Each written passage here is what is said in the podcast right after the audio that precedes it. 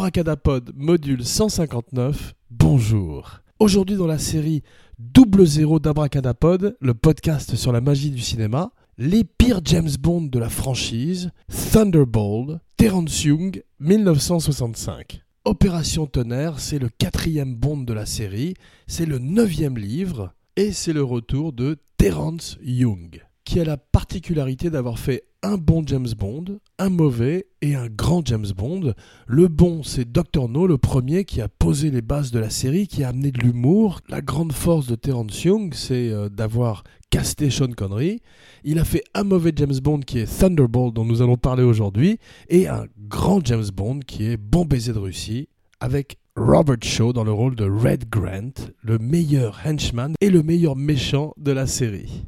Terence Young, c'est un metteur en scène de la Warwick, Warwick Film, qui est la, la maison de production où Albert Broccoli a commencé. Albert Broccoli, comme on a vu, c'est un des deux producteurs qui a optionné la franchise, les droits de, des livres de Ian Fleming. Il était là aussi avec Harry Salzman qui optionne les droits au même moment. Les deux hommes sont obligés de s'associer et ils veulent développé en premier Thunderbolt pour le cinéma. Thunderbolt a été coécrit, en tous les cas le scénario du film a été coécrit par Kevin McClory et Terence Willingham avec Ian Fleming qui s'inspirerait de leur script pour écrire son livre. Kevin McClory fait immédiatement un procès avec son co-scénariste Ian Fleming et Broccoli et Salzman sont obligés de travailler avec Kevin McClory à qui il donne le total crédit de producteur sur le film. Ils ont trop peur que Kevin McClory se mette à développer des James Bond de son côté. Leur pire cauchemar se réaliserait au moment où ils font Never Say Never Again. Kevin McClory continuerait à menacer de faire un remake de Thunderball chaque année et euh, cette bataille légale durerait entre 1961 et 2006 où tout serait finalement réglé à l'amiable, 30 ans pendant lesquels Eon Production ne pourrait se servir de Bluffeld ou Spectre, qui sont des co-invention avec Kevin McClory et son co-scénariste, et Ian Fleming, qui voulait sortir de la guerre froide, qui sentait que la guerre froide se terminait et que les Russes ne pourraient plus être les méchants très longtemps, d'où la création de Spectre, une association secrète de terroristes et anciens nazis, dont Ernst Stavro Blofeld est le numéro 1. Blofeld a été joué par plein d'acteurs à travers l'histoire du cinéma. Donald Pleasance était le meilleur d'entre eux. Telly Savalas était également très bon dans Au service secret de Sa Majesté. Et cette fois-ci, le méchant, c'est Emilio Largo, joué par Adolfo Celli. Ce qui nous amène à notre première recommandation de la semaine, Mes chers amis de Mario Monicelli avec Philippe Noiret et Ugo Tognazzi. Le méchant de Thunderbolt, comme la Bond Girl qui est jouée par Claudine Auger, sont doublés dans le film. C'est une grande tradition de Bond où euh, souvent toutes les actrices et tous les méchants sont doublés car leur accent de basse est trop fort ou ne correspondent pas au personnage qu'ils sont censés jouer. Terence Young revient après avoir fait trois bonds, il était parti. Il avait refusé de faire Goldfinger. Guy Hamilton avait fait Goldfinger, un très très bon James Bond. Il avait été complètement burn-out. On verrait que c'est une constante également. Une autre tradition de James Bond où tous les metteurs en scène et tous les acteurs sont burn-out, n'en peuvent plus à l'issue d'un film.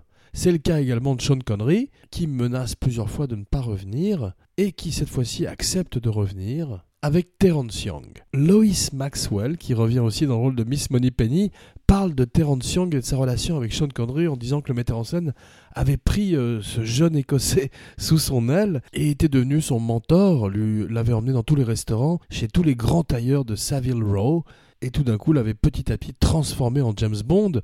On avait vu que Ian Fleming n'était pas du tout d'accord avec le casting de départ. Il avait rêvé d'un Noel Coward, qui était son ami dans la vie, ou d'un Cary Grant d'un gentleman anglais et finalement serait très impressionné par la performance de Sean Connery, son charisme et le succès de son personnage à l'écran et finirait par rétroactivement donner des origines écossaises au personnage dans Au service secret de Sa Majesté. Lois Maxwell dirait que euh, Terence Young a appris à Sean Connery à marcher, à parler et à manger. Bon baiser de Russie, 1963, le meilleur James Bond, Goldfinger l'année suivante, la franchise explose dans le monde entier. James Bond est déjà une icône, est déjà un classique. Et euh, partout dans le monde, des films d'espionnage commencent à voir le jour. Des bons comme Hipcrest File, des moins bons ou plus pastiches, plus spoof comme In Like Flint, ou encore l'homologue européen euh, de Bond OSS 117 joué par Frederick Stafford et comme on l'a vu John Gavin qui a failli jouer James Bond mais qui serait remplacé à la dernière minute par le retour de Sean Connery dans Diamonds Are. Diamonds Are Forever. Thunderball finirait par être le deuxième James Bond le plus profitable après Skyfall il coûterait 9 millions de dollars, trois fois plus que tous les James Bond précédents. Chaque James Bond coûterait plus cher que le précédent d'ailleurs, et remporterait 141 millions de dollars. Kevin McClory s'attacherait au projet, serait attaché à la légende de Bond jusqu'à la fin. C'est à cause de lui qu'il y a toutes ces scènes aquatiques dans le film. Le film fait plus de deux heures. C'est le premier James Bond en Panavision, le premier James Bond épique et il est beaucoup trop long, en particulier un quart du film qui se passe sous l'eau à cause de Kevin McClory dont la plongée sous-marine était la passion. Avec le technicien d'effets spéciaux de la créature du lagon noir, il tourne toutes les scènes sous-marines aux Bahamas. Ça rappelle la Jamaïque de Dr. No. Et Ken Adam revient, le grand production designer, le grand directeur artistique qui dit On va avoir besoin de beaucoup de requins. Une phrase qui euh, ne laisse rien présager de bon. Effectivement, une piscine d'eau salée est installée dans une villa des Bahamas d'un milliardaire et euh, plein de requins sont mis dans la piscine. Des plaques de plexiglas séparent les animaux, séparent les requins des acteurs. De Sean Connery, il manque euh, de plexiglas à Ken Adam qui avoue ne pas avoir assez de plexiglas et un des requins s'échappe.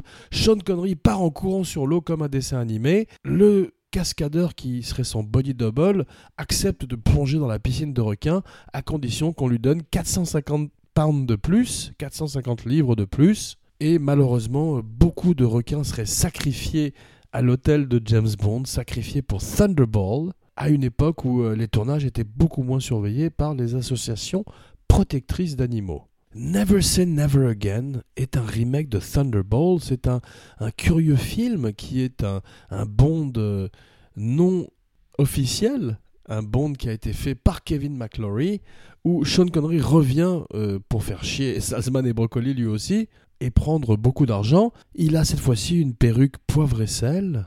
On voit qu'il est chauve depuis l'âge de 21 ans, chauve Connery, et n'a jamais tourné de James Bond sans perruque. Il a souvent deux perruques, une mouillée pour les scènes aquatiques et une autre euh, qu'il porte généralement euh, dans des casinos. Bond, James Bond. Et une des anecdotes qui a le plus plu à Abracadapod, c'est que à l'issue euh, d'une scène, au moment de la fin du tournage, Sean Connery sort de l'eau. Il y a beaucoup de spectateurs, beaucoup de fans de la série sur la plage aux Bahamas qui assistent au tournage. Sean Connery retire sa perruque et la lance comme un frisbee à son coiffeur. Il dit euh, That's it, I'm off. Tout le monde éclate de rire.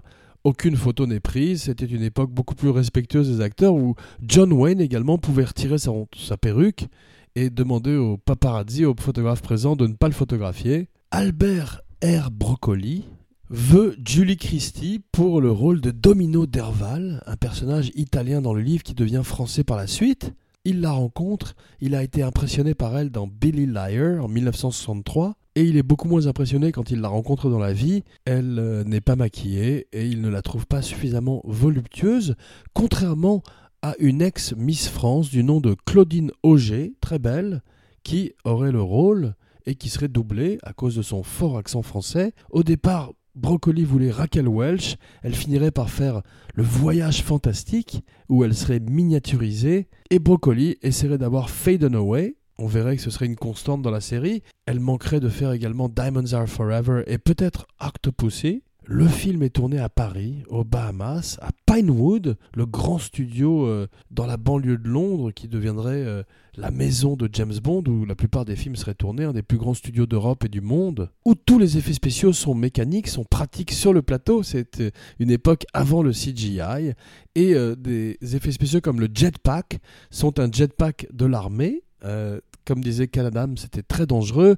Il surchauffait très vite au bout de une minute. Et seul un technicien euh, pouvait le piloter. C'est euh, à lui que font appel Salzman et Broccoli. Bob Simmons, la doublure de Sean Connery, se ferait exploser dans une voiture et euh, le spécialiste de pyrotechnique rappelle Danny McBride dans Tropic Thunder en faisant exploser pour de vrai des immeubles et des bateaux. avec abandon. C'était également une autre époque en termes d'effets spéciaux. Et Sean Connery est également sur le point d'exploser. La pression commence à se faire ressentir pour lui sur le personnage. Il ne peut pas aller nulle part sans que une émeute se déclenche, particulièrement en Europe où euh, tout d'un coup la Bond mania est comme la Beatlemania. Il veut essayer d'aller à la projection privée de Goldfinger en 64 en, en Aston Martin sur les Champs-Élysées. Il est envahi par des fans et petit à petit ne pourrait plus supporter le personnage jusqu'à ne livrer qu'une seule interview pour Playboy cette année-là, alors que tous les autres acteurs du film euh, font toutes sortes d'interviews à la télévision et à la radio. Maurice Binder, pour la première fois, fait nager des jeunes femmes sous l'eau et euh, donnerait une signature de générique qui reviendrait par la suite dans beaucoup de James Bond. Shirley Bassey chante Mr. Kiss Kiss Bang Bang un surnom donné à James Bond par un journaliste, un critique italien. La chanson est formidable, vous pouvez l'écouter sur YouTube, mais Salzman et Broccoli ont peur car le titre du film n'est pas prononcé dans la chanson et ils préfèrent enregistrer une version avec Tom Jones. Entre-temps, Johnny Cash leur envoie sa propre version qui est beaucoup trop country. Et euh, c'est également une autre grande tradition des films de James Bond où plein d'artistes ont fait des chansons qui finalement à l'arrivée ne sont pas retenus comme Radiohead ou Alice Cooper pour Man with a Golden Gun. Même Muse a fait une chanson pour Bond. Ce serait la dernière fois que Sean Connery porte un chapeau, ce serait la première fois que Sean Connery marche dans le gun barrel, dans l'œil de la caméra au début du film. D'habitude, c'était Bob Simmons, sa doublure, qui pour la première fois apparaît à l'écran avec lui dans la séquence de début où Bond se bat avec euh, un homme habillé en femme, c'est Bob Simmons, sa doublure. Tom Jones finit par chanter Thunderball. Il s'évanouit après avoir tenu la note pendant 9 secondes, un petit peu à la manière de Shirley Bassey quand elle chantait Goldfinger. Et d'après elle, disait qu'elle était obligée de, de déboutonner son bustier. Aux Pays-Bas, le film s'appelle Calm Down, Mr. Bond. Du calme, Monsieur Bond. Un très bon titre. L'affiche est magnifique, comme toutes les affiches de Bond avec Sean Connery et avec Roger Moore sont des affiches dessinées, des affiches panoramiques, une tradition qui malheureusement se perd, et euh, depuis GoldenEye, ce ne serait plus que des photos, pas de martini, pas de martini dans le film, mais un Dom Pérignon 1955 qui marque une des nombreuses associations de Salzman et Broccoli avec des placements de produits à l'écran une autre grande tradition de James Bond. Alfred Hitchcock a considéré un instant diriger le film, puis il a refusé. il a bien fait. Spectre a été créé car euh, Fleming, donc, et Kevin McClory pensaient à juste titre que la guerre froide allait se terminer, et Blofeld serait inspiré par le personnage du capitaine Nemo. Sa rage interne, son intolérance et sa volonté de suprématie on verrait également que les méchants originaux du script seraient des personnages de la mafia, ce qui explique pourquoi il y a tellement d'acteurs italiens dans le film. Abracadapod will return dans quelques jours avec Au service secret de Sa Majesté. We have all the time in the world. Louis Armstrong, George Lazenby, Diana Rigg et Telly Savalas dans un étrange James Bond de la série Double Zéro please rate, share, like, review sur iTunes, SoundCloud, Stitcher et Facebook. Je vous laisse en compagnie de Johnny Cash et de sa version de Thunderball. Jean Weber, signing off. Hit it, Johnny. Here's Johnny.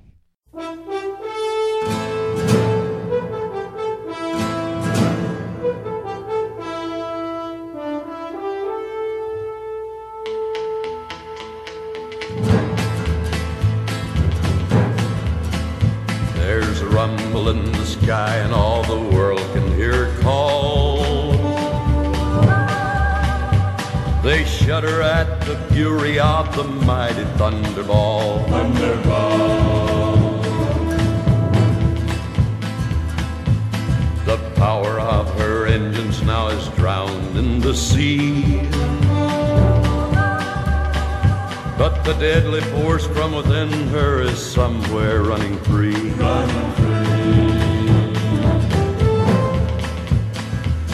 Thunderball, your fiery breath can burn the coldest man. And who is going to suffer from the power in your hand? Thunderball.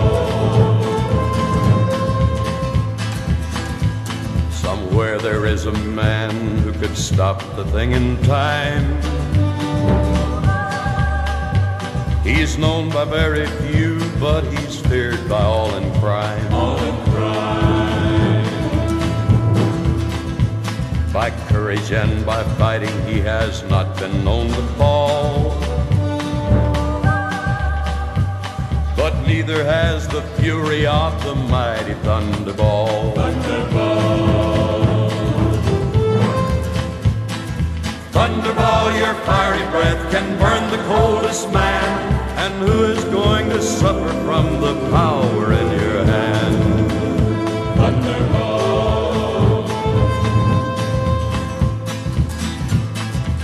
Money hungry minds need a threat to launch a scheme. But those who hold the thunderball could rule the world, it seems. Cannot the peaceful world find a clue to where she's gone? The silent sea won't answer now, but terror lingers on. Lingers on. Thunderball, your fiery breath can burn the coldest man. And who is going to suffer from the power in your hand?